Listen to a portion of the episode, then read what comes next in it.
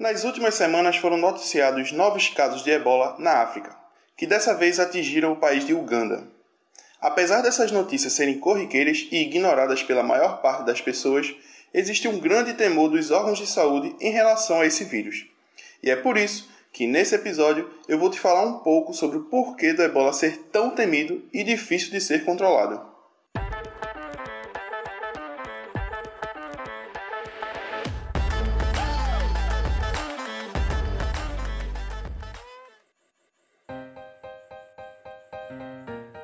O ebola vírus foi descoberto em 1976, perto do rio Ebola, o qual deu nome ao vírus.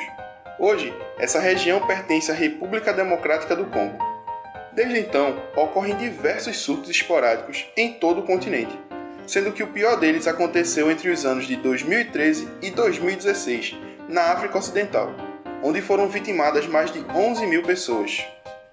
O vírus pertence à família Filoviridae, gênero Ebola vírus, e já foram descobertas cinco espécies, sendo que quatro delas causam doenças em humanos: o Zaire Ebola vírus, o Sudan Ebola vírus, Thai Forest Ebola vírus e Bunidugil Ebola vírus.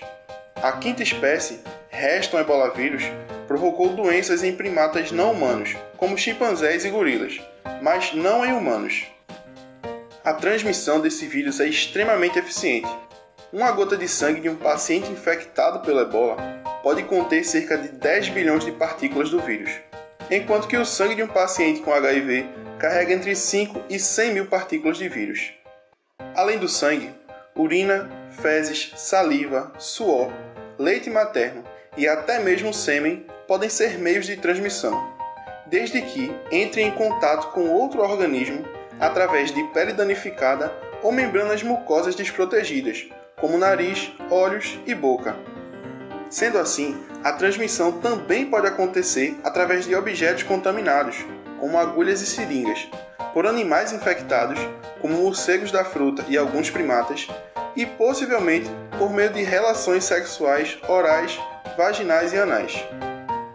Em contrapartida, não existem provas de que a transmissão possa ocorrer pelo ar, água, alimentos em geral mosquitos ou outros insetos. Após o contato com o vírus, os sintomas podem aparecer entre 2 e 21 dias, mas a média fica entre 8 e 10. Nesse período, a pessoa infectada pode apresentar febre, fortes dores de cabeça, fadiga, dores musculares, fraqueza, diarreia, vômitos, dores no estômago e hemorragias ou hematomas sem explicação. Por isso, a doença do ebola também é conhecida como febre hemorrágica ebola.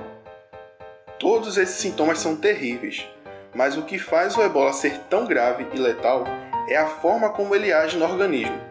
Geralmente, quando o organismo percebe a presença de um agente patogênico, acontecem respostas imunológicas que acabam por enviar uma mensagem para o centro de comando da célula, que libera o interferon, agente responsável por combater os corpos estranhos mas o ebola consegue burlar essa comunicação a partir da superprodução de uma proteína, que torna as mensagens irreconhecíveis pela célula.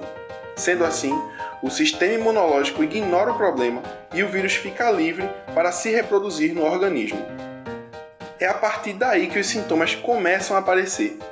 O vírus ataca órgãos e células, matando-as por dentro e provocando o rompimento de membranas, lançando assim novas partículas de vírus no sangue.